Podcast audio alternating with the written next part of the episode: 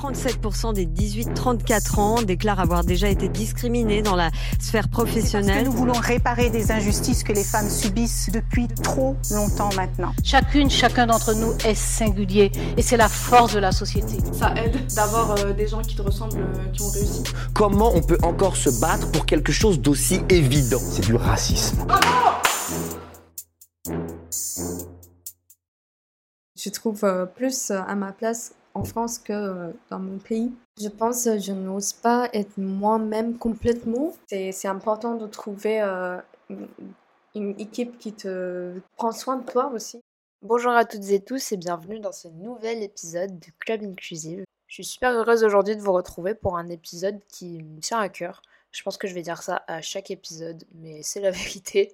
Pour ce nouvel épisode, je vous invite à écouter un échange que j'ai eu avec mon ami Ushila, qui vient du Sri Lanka. Pour remettre un peu de contexte avec Ushi, on s'est rencontrés à l'école en master de marketing éthique et communication responsable, rien que ça, l'année dernière, donc il y a tout juste un an. Et en cette dernière année d'études, je pensais pas spécialement me faire plus d'amis que ça, et finalement, je me souviendrai toujours que lorsque je suis arrivée dans cette classe pour la première fois, parce que j'avais changé de classe entre ma première année de master et ma deuxième année de master, et que je connaissais donc personne, c'est la première personne qui m'a souri et qui m'a fait me sentir accueillie et à ma place. Et moi, c'est aussi la première personne que j'ai repérée quand je suis rentrée dans la classe. Faut croire qu'il y a un truc de solidarité entre personnes euh, issues de la diversité. Je pense qu'on se sait même si on se connaît pas. Je pense que les personnes aussi qui sont racisées comprendront ce que je veux dire par là, même si je ne vais pas m'étaler sur le sujet. Bref, quand j'ai eu l'idée de créer ce podcast, ça me paraissait donc évident de lui proposer de participer et d'intervenir dans l'un des premiers épisodes. Et finalement, c'est elle-même qui est venue à moi pour me proposer de participer parce qu'elle pensait que le projet était intéressant et qu'elle avait sa place et qu'elle avait quelque chose à dire et quelque chose à apporter pour Club Inclusive. Et c'est ainsi qu'on se retrouve ici, pour ce nouvel épisode, j'ai tenu à ce que ce soit le plus naturel possible, déjà pour mettre Ushi à l'aise et aussi pour que ce soit agréable pour vous, pour simplement écouter les échanges entre deux, deux amis finalement qui discutent de, des problématiques auxquelles elles sont confrontées en raison de qui elles sont et en raison de leurs origines ou de leur euh, nationalité. Dans cet épisode, je vous invite donc à écouter cette conversation que j'ai eue avec Ushi sur son rapport au travail en tant que personne d'un autre pays qui arrive en France pour ses études. On a vraiment pris plaisir à l'enregistrer, donc on espère sincèrement qu'il vous plaira. N'hésitez pas à me faire vos retours sur le podcast de manière plus générale sur LinkedIn, je reste disponible pour échanger avec vous. Je vous laisse avec la suite de l'épisode. Ushi, est-ce que du coup tu peux te présenter s'il te plaît? Donc euh, je m'appelle Ushira, je viens du Sri Lanka, euh, j'ai 27 ans. Et euh, depuis, euh, je suis en France, donc euh, j'ai fait mes études dans la mode et dans la communication. Ça fait quand même trois ans que je suis dans le domaine de communication et je voulais quand même continuer mes études, avoir une sorte de cohérence entre la mode et la communication. Donc, je suis aussi en train de préparer mon livre blanc dessus. et voilà. Ok, est-ce que du coup tu peux nous expliquer pourquoi tu es venu en France et pourquoi tu as choisi la France pour faire tes études justement? Donc euh, moi je suis venue en France, euh, surtout pour commencer, euh, j'étais en train de regarder mes opportunités dans les pays occidentaux parce qu'au Sri Lanka j'ai pas pu retrouver des opportunités que je voulais, surtout d'avoir une cohérence entre l'écologie et la mode. Mm. donc euh, j'étais en recherche pour une alternance ou un stage et en même temps pour euh, continuer mes études parce que j'avais fini mon bachelor en euh, fashion design au Sri Lanka et à ce moment-là, mes parents ils m'ont donné la chance de partir avec eux pour venir en France. pour une, une, sorte de vacances entre, entre, bah, avec la famille. Et du coup, quand je suis arrivée dans le sud de la France, euh, j'étais in love parce que c'était surtout, euh, je pense, euh, les gens, j'ai trouvé qu'ils étaient tellement ouverts mhm. d'esprit et assez, bah, je me sentais bien, ouais, en mhm. quelque sorte chez moi et, bienvenue. Euh, donc, euh, j'ai dit à mes parents à, ce- à ce moment, euh, bah, j'ai envie de, de, de continuer ma vie ici, je pense, euh, parce que l'idée c'était pour aller à, à l'Angleterre. Et par contre, j'ai tout de suite changé mon, mon idée. Même si je savais pas comment parler en français, c'était Ouais. aussi une bonne challenge pour moi. Et donc, euh, six mois après, j'ai postulé pour faire euh, un, le FLE. euh, c'est langue étrangère. Euh, c'est donc euh, six mois de, de, de cours, cours. ouais, en français. Donc, euh, j'ai appris à peu près le français, mais quand tu te retrouves dans ces cours-là, t'es vite, tu te retrouves avec les étrangers. Ouais. Donc, ça parle anglais, tout le temps. Donc, ça m'a pas trop aidé. Mais il y a quand même, j'ai essayé d'aller trouver des opportunités de parler en français. Donc, il y avait aussi la famille de mon beau-frère qui habitait à côté chez moi. Donc, euh, j'ai appris petit à petit euh, de discuter en français, même si c'était pas facile. Mm. Euh, parce que je trouve, euh, majoritairement, euh, les gens en, en France, ils, ils veulent pas forcément parler en anglais.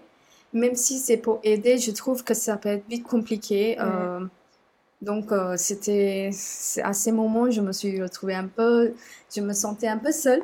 Ouais. Mais après, je pense, je dis pas à tout le monde, c'est la 50-50 quoi. Oui. Donc, euh, ça peut être vite compliqué. Après, je voulais quand même, euh, quand même euh, continuer de faire mes études en France parce que je savais que je peux retrouver les opportunités que je pouvais. Et donc, je suis post, après mon FLE, j'ai, je suis continué mes études à Avignon. Je suis partie tout seule euh, à Avignon. C'était un peu compliqué aussi parce que pour, pour recommencer mes études dans le BTS, j'ai dû refaire mon BTS. En fait, euh, c'est le BTS, c'est un peu moins que le bachelor que j'avais fait euh, en, au Sri Lanka. Tu as dû refaire euh, un BTS alors que tu avais déjà un bachelor, Oui. parce qu'en France, ton bachelor du Sri Lanka était pas reconnu. Oui. C'était pas reconnu. Et euh, même si j'avais toutes les compétences, euh, j'ai dû recommencer mes, mes Mm. études en quelque sorte parce que c'était pas le même, euh, ouais, comme tu as dit, euh, c'est pas le même équivalent. ouais, ouais. même équivalence. Et donc, en soi, moi, je trouve, avant, pendant ces moments, je me suis dit, je suis en train de, de gaspiller un peu Perdre mon temps. temps. Ouais. ouais. Et donc, j'étais un peu dans le mal. Mais en même temps, après ces deux ans, je me suis dit euh, que c'était aussi une belle opportunité parce que j'ai rencontré des belles personnes.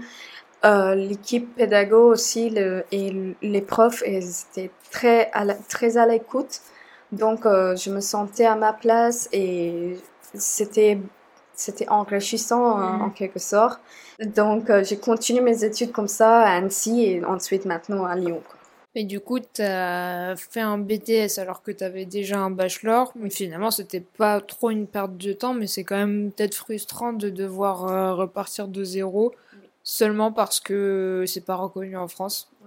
Euh, c'était vraiment, euh, bah, il y avait des moments quand j'étais très énervée parce que, y a, parce que au Sri Lanka, quand j'ai essayé d'expliquer même à, à ma famille ou euh, mes cousins, bah, je sentais il y avait un- en quelque sorte, il y avait une sorte de jugement parce que je pense qu'ils ont pensé euh, que je- moi, personnellement, que j'ai pas peut-être eu euh, la, l'envie de, de peut-être euh, mieux faire mes études quand Mhm. j'étais au Sri Lanka.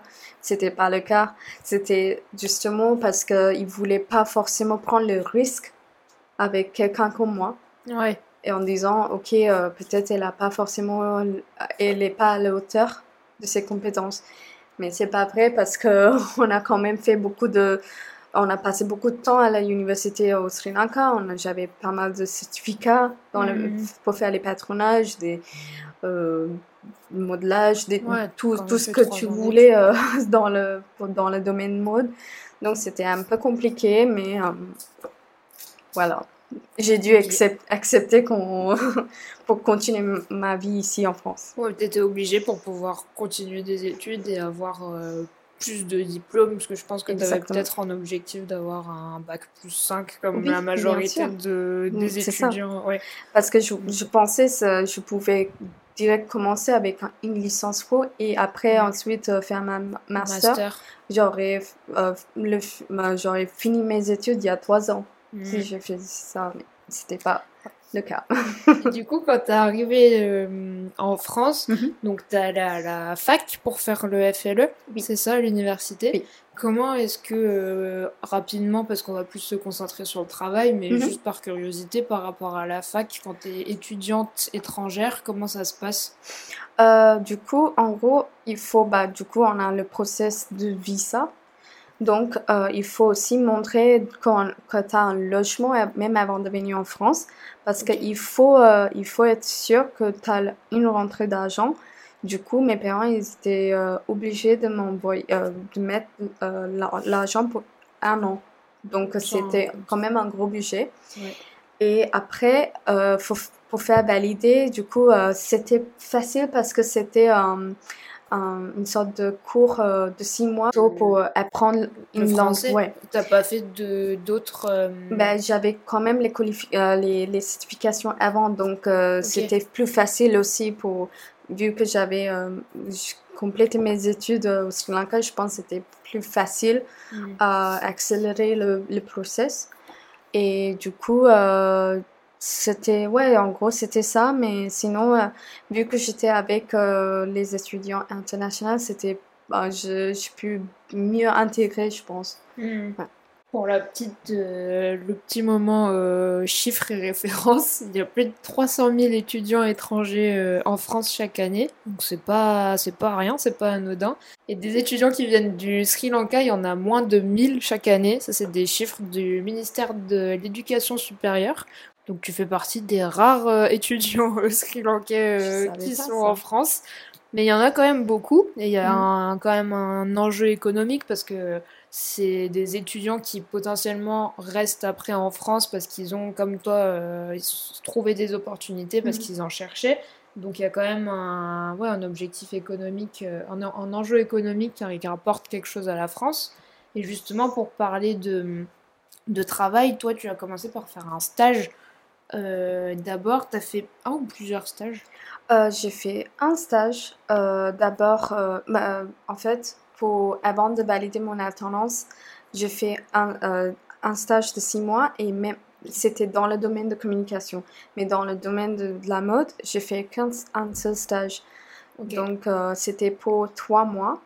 Et après, vu que je voulais quand même retrouver euh, plus de sens dans mon travail, euh, je trouvais que c'était plus facile de tourner vers la communication. Et donc, euh, c'est comme ça on s'est retrouvés aussi. et donc, c'est pour ça, maintenant, j'ai vu que j'ai fait six mois de stage avec l'association où je suis actuellement. J'ai pu aussi valider mon alternance avec eux pour deux ans. Mm. Voilà. Ok. Et du coup, par rapport à l'alternance, justement, quand tu as eu, on va dire que tu as eu un peu de chance parce que tu as eu la... as obtenu ta place en alternance grâce au stage que tu as fait juste Oui. avant. Mais par rapport à l'alternance, pareil, euh, en tant qu'alternant, on a un statut de salarié. Oui. Quelle démarche en tant que personne étrangère tu as dû faire pour euh, pouvoir euh, bénéficier de, du contrat d'apprentissage? Euh, heureusement, c'était aussi les collègues de mon travail qui s'en sont occupés des papiers. C'était très euh, bienveillant et gentil euh, pour prendre ce, cette tâche à la main parce que en même temps, j'étais assez stressée pour euh, refaire la démarche pour mon visa. Donc, avant de, en fait, même avant de valider mon stage, c'était sept mois de recherche. C'était quand même sept mois d'attente. Parce que entre, euh, je pense j'aimerais revenir dessus parce que c'était quand même un peu compliqué. Il y avait des choses qui s'est passées très mal passées en soi. Euh, bah, juste pour répondre à ta question, par contre, euh, c'était après le stage, j'ai dû refaire mon visa. Donc, c'était vu que j'ai validé euh, mon, master Ouais. euh, et j'étais acceptée de faire mon master, j'ai reçu deux ans de visa. Donc, c'était plus facile. euh, mais en termes de papier, il faut déclarer bah, du coup tous ces papiers-là. Et après, c'est Air France qui s'en occupe de, de toute la partie euh, account. Administrative, ouais. Euh, exactement. Ok. Et voilà. Bah, du coup, vu que tu disais que tes collègues t'ont quand même Mhm. accompagné et que tu as eu la chance qu'ils t'aident avant même que tu commences l'alternance à Oui. faire les démarches pour que tu puisses justement bénéficier de l'alternance, euh, comment est-ce que ça s'est passé niveau intégration? Donc, euh, en fait, j'étais très, euh, très transparente avec eux, surtout euh, à propos de mon visa et comment ça va se passer. Et que déjà, pour valider mon stage, j'étais honnête avec eux pour dire euh, que si ça se passe bien euh, pour toutes les deux parties, en fait, que j'aimerais euh, continuer avec eux. Et donc, ça a beaucoup aidé aussi pour avoir une, pour vraiment réfléchir pour la suite de mon, euh, de mon, mon stage et l'alternance. Et euh, donc, après, on avait aussi, euh, et ils avaient aussi besoin de quelqu'un pour la communication. Donc, je travaille en tant que chargée de communication pour l'association qui s'appelle Solucière. Et donc, mon manager, du coup, ma tutrice, elle était toujours, euh, et, et sont toujours là pour m'aider et aussi prendre en compte le fait que, oui, je suis étrangère, donc il y a plus d'enjeux. Euh, donc, euh, ils m'ont beaucoup fa- fa- facilité la tâche aussi, euh, surtout pendant les moments où je devais aller euh, faire ces démarches-là. ils m'ont laissé prendre le temps de faire mes papiers, tout ce que, que je voulais, même pour me poser mes congés comme ça, pour justement prendre un peu de temps pour souffler, quoi. Ouais. Donc, euh, ça m'a beaucoup aidé parce que je sais que ça se passe pas forcément comme ça dans toutes les euh, Ouais. boîtes.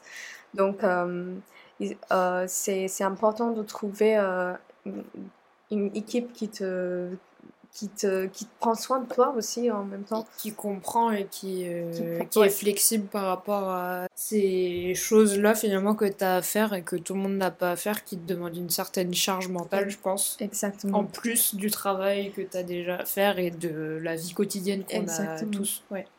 Parce Mm. que c'est plus, plus- euh, c'est quand même euh, deux, trois mois de travail que tu, tu dois prendre pour justement faire tes, ton Papier. dossier. Mm. Donc, euh, ça peut être des euh, papiers que tu dois chercher de, du Sri Lanka. Du coup, tu dois rester en contact avec ta famille.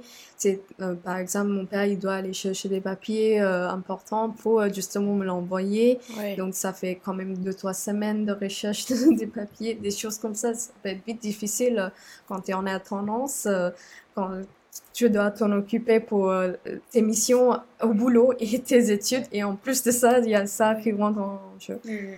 C'est stressant, ouais. Ouais, bah, j'en doute pas. Mais en tout cas, ouais, on peut dire que t'as du courage parce que devoir gérer euh, tout ça, euh, ouais, pas facile. Et comment est-ce que, là, on parle juste de, du ressenti émotionnel, pas de tous ces aspects un peu techniques, administratifs, etc. Juste comment est-ce que toi, tu t'es senti en tant que personne, euh, bah, du coup, issue de la diversité, on peut dire Mhm. que tu fais partie d'une minorité, clairement. Ouais. Comment est-ce que tu t'es senti en arrivant dans une entreprise, dans une organisation plutôt en France, alors que tu n'avais pas forcément les codes, la culture, que tu parlais pas Mhm. aussi bien français?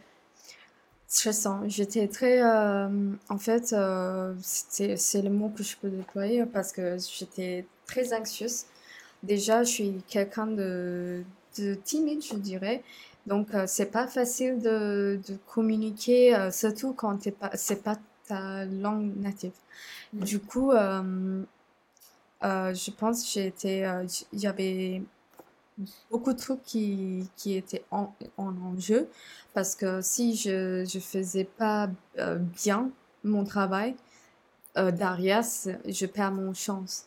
Donc, quand j'ai commencé mon stage à Marseille, chaque fois quand j'ai postulé, je savais que vu que j'avais mis mon, mon, ma photo euh, sur le CV, je, je savais qu'il y avait beaucoup de gens qui ne voulaient pas peut-être prendre le temps de même répondre à mon mail Mm. ou même prendre un peu de temps de parler avec moi pendant un entretien.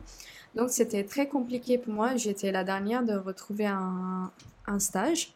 par rapport à ta recherche de stage, juste pour euh, le, le petit euh, moment chiffre encore une fois. Oui. Il y a 40% en moyenne de personnes qui sont discriminées à l'embauche juste, comme tu le disais, euh, par le CV et quand tu candidates et qui ont même pas la chance d'aller en entretien juste parce qu'il y a un nom à consonance étrangère ou la photo, comme tu le disais, qui montre que bah, tu as des traits de personne qui est racisée, en fait, tout simplement. Donc c'est pas euh, c'est pas anodin euh, ce que tu le dis, on le sait, mais c'est bien de rappeler les chiffres pour prouver que ça existe vraiment. Et par rapport à ton stage, une fois que tu l'avais trouvé du coup, et par rapport aussi à ton alternance. Mhm. Comment est-ce que c'est passé ton intégration dans ces différents jobs? Est-ce que tu as le sentiment qu'il y a eu quelque chose de fait en plus pour t'aider à mieux t'intégrer par rapport au fait que, comme tu le disais, tu parlais pas aussi bien français? Peut-être la mise en place d'un processus d'onboarding particulier mhm. qui en soi peut être fait pour tous les employés, mais qui a encore plus d'importance quand tu es étranger parce que tu as besoin qu'on t'accueille d'une manière encore différente. Est-ce que, est que tu peux me parler de l'intégration de, dans tes jobs? En fait, pour le premier stage, euh, il n'y avait pas forcément euh, ce, système. Mais pour le deuxième, donc, euh, il y avait, on a pris le temps pendant une semaine avec ma ancienne tutrice pour justement nous connaître et comment moi je fonctionne pour ma organisation, des, choses comme ça. Et aussi, euh, elle voulait aussi voir comment je communique en français. Donc, on a pris beaucoup de temps ensemble euh, pour faire, euh, pour parler et aussi comprendre nos personnalités, des choses comme ça. Et vu que la toute première semaine, on avait un événement pendant Covid, donc, euh, c'était un événement qui avait euh, centré sur l'économie circulaire et c'était en quelque sorte un, événement plateau euh, avec Vite Blanc. Donc, pendant ce moment-là, ma ancienne tutrice et l'équipe, ils ont vraiment pris le temps de parler avec moi, comprendre et aussi me montrer un peu comment ça se passe dans l'association. Donc, je me suis vite sentie à ma place et euh, même si j'étais très timide, ils ont toujours pris en compte cette, euh, ce trait. Euh, parce que je pense, en tant que personne de couleur aussi, je peux être vite stigmatisée. Oui, stigmatisée et en même temps peur. La peur de, de, d'être moi-même, enfin, entre guillemets. De, de, te sentir légitime d'être vraiment à ta place et de Exactement. ce poste. Ouais. Exactement. En aucun moment, j'ai senti comme si j'étais euh, différent d'eux. Donc, c'était quand même chouette de, de, prendre le temps de voir tous ces gens-là. Et, et euh, oui, euh, c'était vraiment c'était une bonne façon de bien intégrer dans mon travail. C'est bien parce que du coup, c'est ça montre qu'il n'y a pas que des expériences négatives. Mm. Et c'est bien aussi d'en parler pour montrer, je pense, à peut-être d'autres chefs d'entreprise que il y, a, y en a qui ont rencontré cette situation alors que je pense que dans ton association, il n'y en a pas eu d'autres avant toi de personnes étrangères qui ont dû être intégrées de cette façon-là. Et pour autant, ils ont réussi à faire les choses de la bonne manière parce qu'il y avait de la bienveillance tout simplement. Exactement. Donc ça prouve qu'il ne faut pas avoir des grosses politiques de diversité et inclusion et des grands process et des, et des personnes dédiées à ça pour que ça fonctionne. Juste donner une chance à une personne qui veut aussi bien faire, en fait. C'est juste. Euh, hmm. Hyper intéressant. Et euh, tu as donc choisi un parcours en alternance. Donc, par définition, tu es apprenante. Oui. Et ça peut déjà être une difficulté pour euh, tous les alternants de manière générale français ou étrangers, c'est une première difficulté en quelque sorte parce que on peut faire face à un sentiment d'illégitimité ou un manque de confiance parce qu'on a vite euh, des responsabilités, une certaine boîte, surtout dans les petites structures, je pense.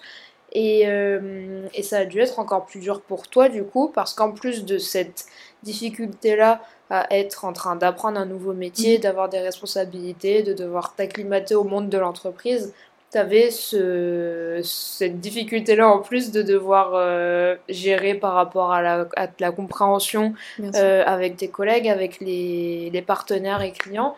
Euh, et la, la, difficulté de ne pas avoir la même culture, donc de ne pas avoir les mêmes codes, donc de ne pas avoir les mêmes références. Est-ce que tu as le sentiment que tu as dû fournir deux fois ou même mille fois plus d'efforts que les autres euh, par rapport à ton statut d'alternante, quand tu parlais par exemple avec d'autres personnes qui euh, avaient le même statut que toi euh, à l'école par exemple Oui, je dirais oui. Parce que, en fait, quand j'ai commencé mon alternance, je savais que je, je signerais un contrat pour deux ans. C'était en- encore, je voulais me prouver encore plus que je suis capable de, que j'ai des compétences. Mais vu que moi, c'est en tant que chargé de communication, tu as, beaucoup de choses à écrire aussi. Donc, euh, la langue française, euh, c'est pas forcément euh, quelque chose qui est facile en écriture aussi, je dirais. Mais du coup, j'ai passé beaucoup de temps.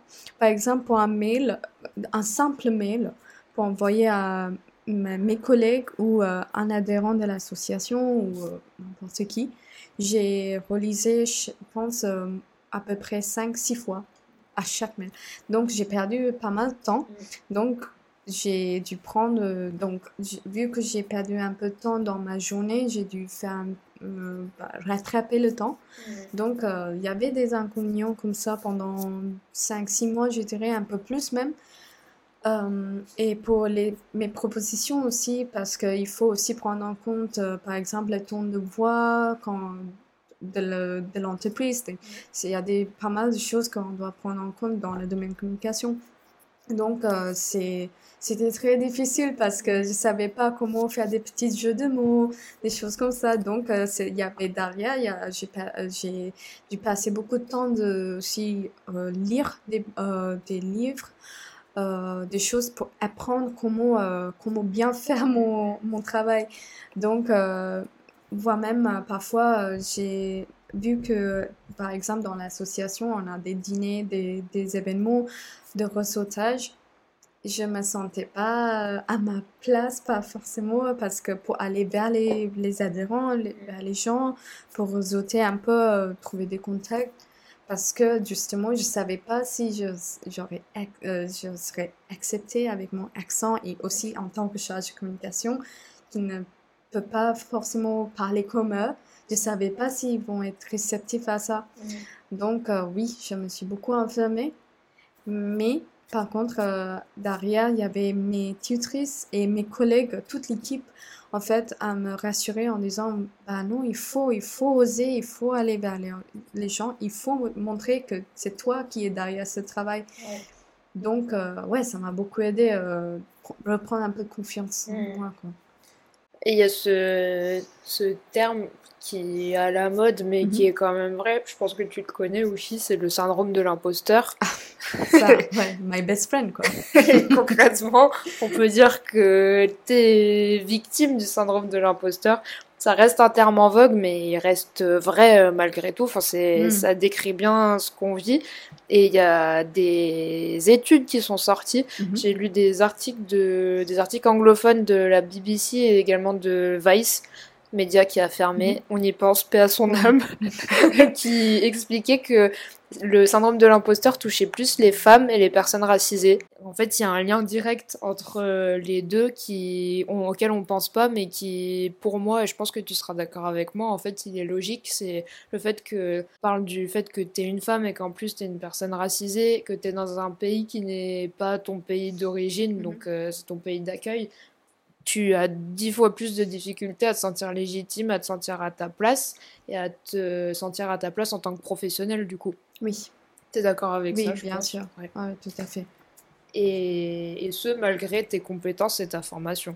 Donc, Mm. euh, mais c'est bon moyen de rappeler que non, justement, c'est en faisant déjà qu'on apprend Mm. et qu'il n'y a aucune raison de ne pas se sentir légitime si tu as la formation et qu'on t'a offert cette opportunité. Mm. Une fois qu'on t'offre l'opportunité, il faut juste euh, la saisir et, et y aller, quoi Mm.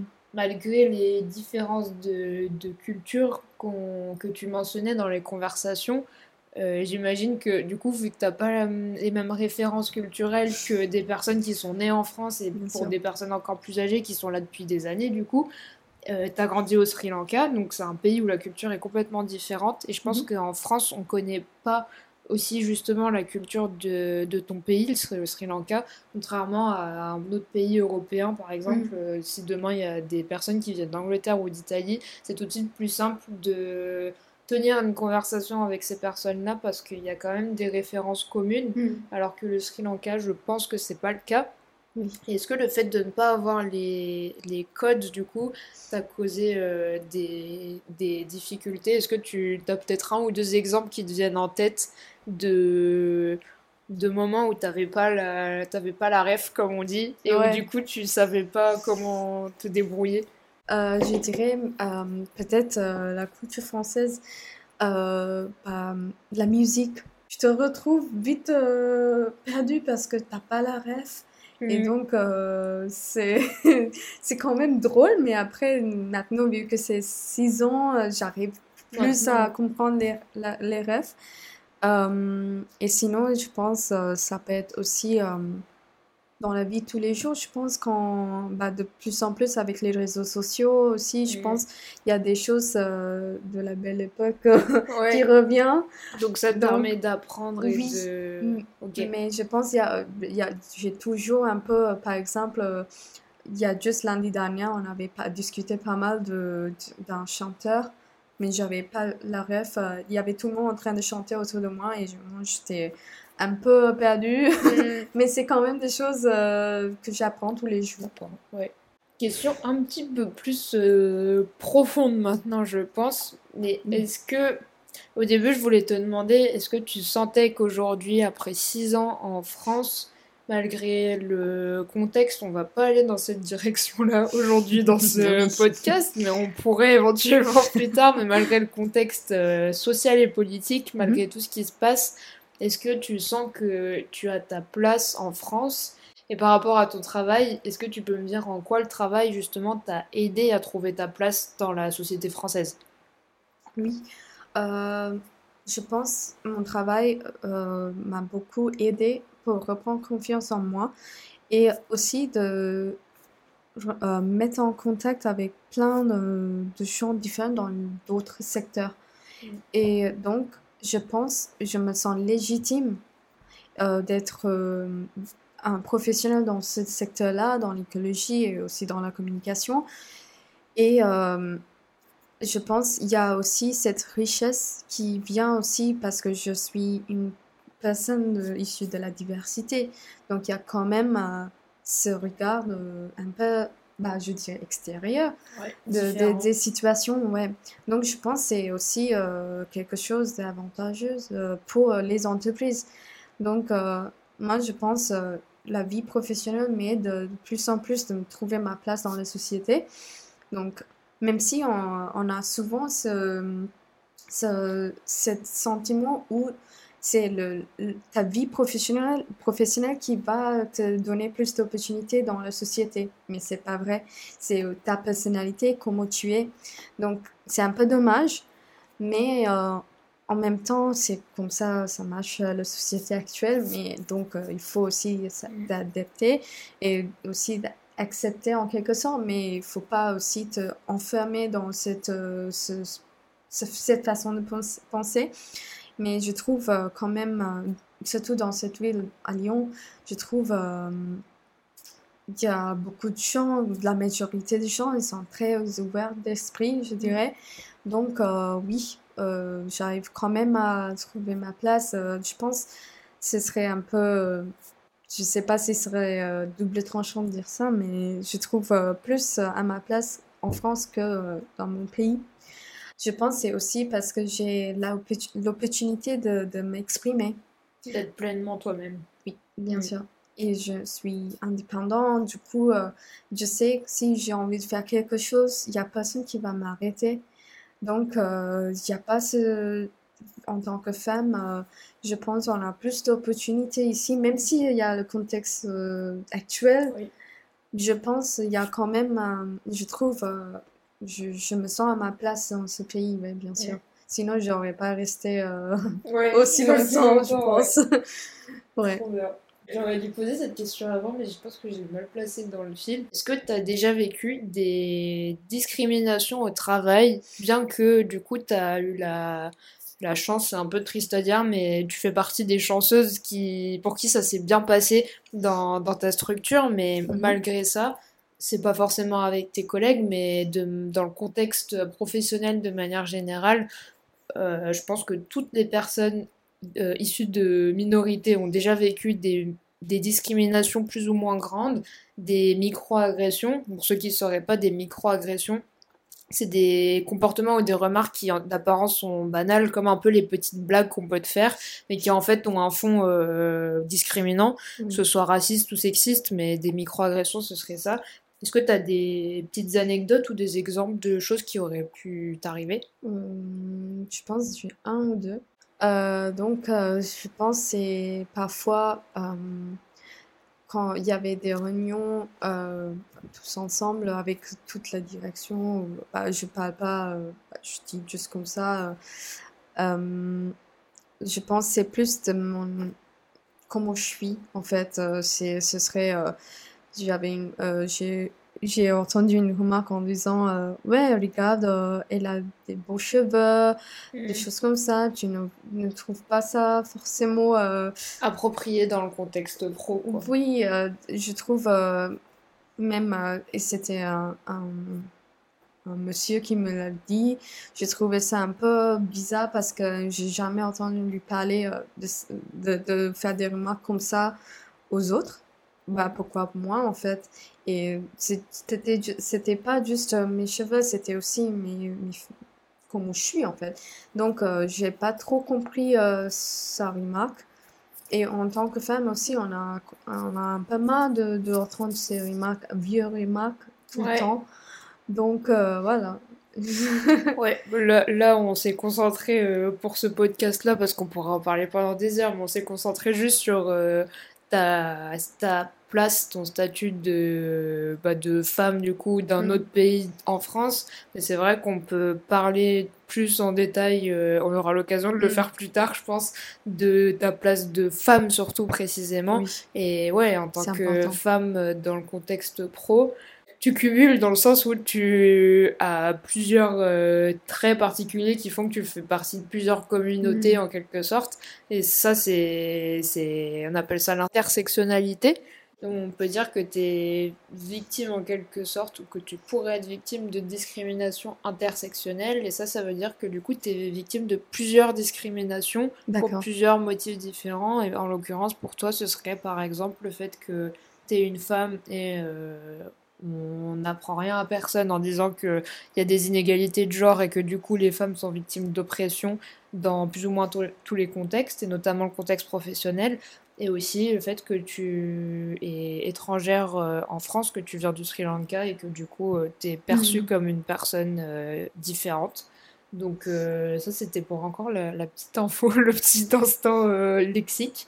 Il y a un deuxième truc aussi, mais ça n'est jamais arrivé, mais c'était plus... euh, Je pense que je n'ose pas être moi-même complètement parce que je sais pas si euh, mes traditions, ma culture va être acceptée par, par l'apparence. Apparence, je pense. euh, par exemple, moi, euh, j'aime beaucoup mettre euh, le bindi. C'est quelque chose qui est euh, qui appartient à notre religion.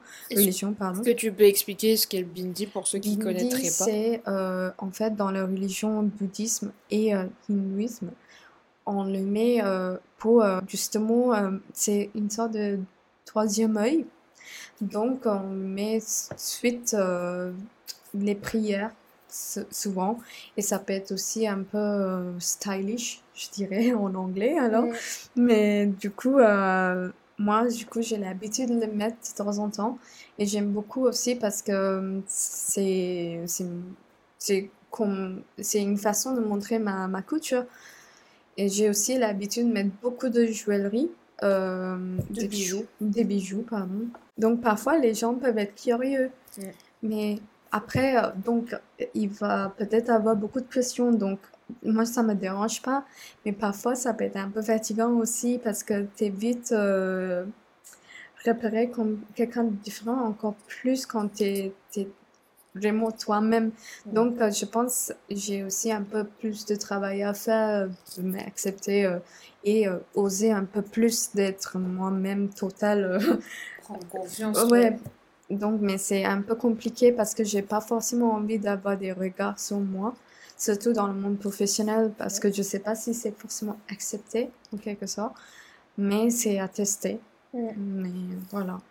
Ouchi, on arrive bientôt à la fin du podcast, mais j'avais une dernière question. Bien sûr. Euh, encore une fois, tu as eu de la chance parce que ça s'est bien passé pour toi, mais si on avait pu faire quelque chose de différent avec toi dans le contexte professionnel, que ce soit lors des entretiens ou même avant même l'entretien, juste pendant le moment des candidatures, quand on te répondait pas, par exemple, ou avec tes managers ou des clients, est-ce que euh, il y a quelque chose que tu aurais aimé qu'on fasse de différent? C'est une très bonne question. Euh, je dirais, euh, en fait, s'il y a des étudiants étrangers qui viennent dans ce pays, c'est aussi pour avoir des opportunités et ils veulent bien faire. Moi, je sais majoritairement les, les gens que bah, j'ai pu rencontrer dans la même situation que moi, c'est des, des personnes qui ont tellement de compétences, donc il faut donner une chance, il faut, il faut voir comment ça se passe, même pendant un, un période de temps, je sais pas, euh, il y a des périodes d'essai. Donc, il faut, il faut oser à parler avec ces gens-là et euh, communiquer un peu. Et même si c'est, euh, t'as pas forcément envie de faire un entretien avec eux, juste voir comment ça se passe, leur parcours, juste prendre le CV à, ta- à la main et c'est ce qu'ils ont fait. Euh, d'arriver jusqu'au bah, peut-être en France pour, euh, pour avoir une opportunité. Il faut pas être- il faut pas les discriminer juste parce que c'est une autre nationalité ou c'est quelqu'un de différent quoi. Donc euh, parce que je sais il- moi personnellement j'avais la volonté de bien faire mais je veux toujours bien faire dans tout ce que je fais. Donc je pense on est tous à peu près pareils. Donc euh, il faut pas il faut il faut oser donner des opportunités aux gens. Et peut-être aussi, pourquoi pas, faire des petits jo- job dating dans les... Je sais pas s'il y a des, euh, des pôles euh, étudiants, je sais pas, dans les universités. Juste aller parler avec, euh, fréquent, euh, aller parler avec ces gens-là, euh, faire une sorte de des soirées réseautage avec les étudiants étrangers parce que c'est aussi une richesse d'avoir quelqu'un qui est forcément qui n'est pas forcément de ton pays. Parce qu'ils ont un regard extérieur. Ils peuvent aussi apporter plein de choses par exemple si vous avez un produit à euh, lancer dans un autre pays et c'est c'est leur pays ou un- le pays à côté je sais pas ils peuvent être euh, ils peuvent être euh, vraiment un quelque chose Un élément moteur. Ouais, exactement. Et euh, moi, je sais, les gens qui, qui viennent d'autres pays, ils ont d'autres compétences parce que ils doivent faire euh, tout ce qu'ils peuvent pour, prendre la bonne, d'avoir la bonne opportunité. Donc, c'est des couteaux suisses, quoi. Ouais. Donc, euh, c'est intéressant aussi de discuter, parler, et voir comment ça se passe et après prendre ta décision. Mm. Au Mm. moins donner la chance. Ouais. C'est c'est juste ça. ouais. Et bah, je trouve que c'est une bonne façon de finir ce podcast, une bonne conclusion. Est-ce que tu as un petit mot à rajouter? Je dirais oser, oser euh, faire tout ce que tu veux. Euh, il faut pas te mettre dans les situations où euh, tu t'enfermes juste parce que tu es quelqu'un de différent. Euh, faut, faut oser vers les gens, oser trouver ta opportunité et te dire oui, je peux le faire, même si je suis, je suis quelqu'un de, de, de, issu de la divis- diversité, pardon. Il faut, euh, il faut y aller, quoi. Merci Oushi d'avoir accepté de témoigner dans Club Inclusive. C'était un plaisir de, de t'avoir. Merci beaucoup. J'espère que cet épisode vous a plu. Merci pour votre écoute et merci une nouvelle fois à Ushi pour sa participation. J'ai hâte d'avoir vos avis et vos retours, donc n'hésitez surtout pas à m'écrire. Si le sujet de la diversité et inclusion en entreprise vous intéresse, j'ai écrit un livre blanc à destination des petites boîtes et startups dans lequel j'essaye d'accompagner ces structures à développer leur politique en interne. Prenez soin de vous et à très bientôt dans Club Inclusive.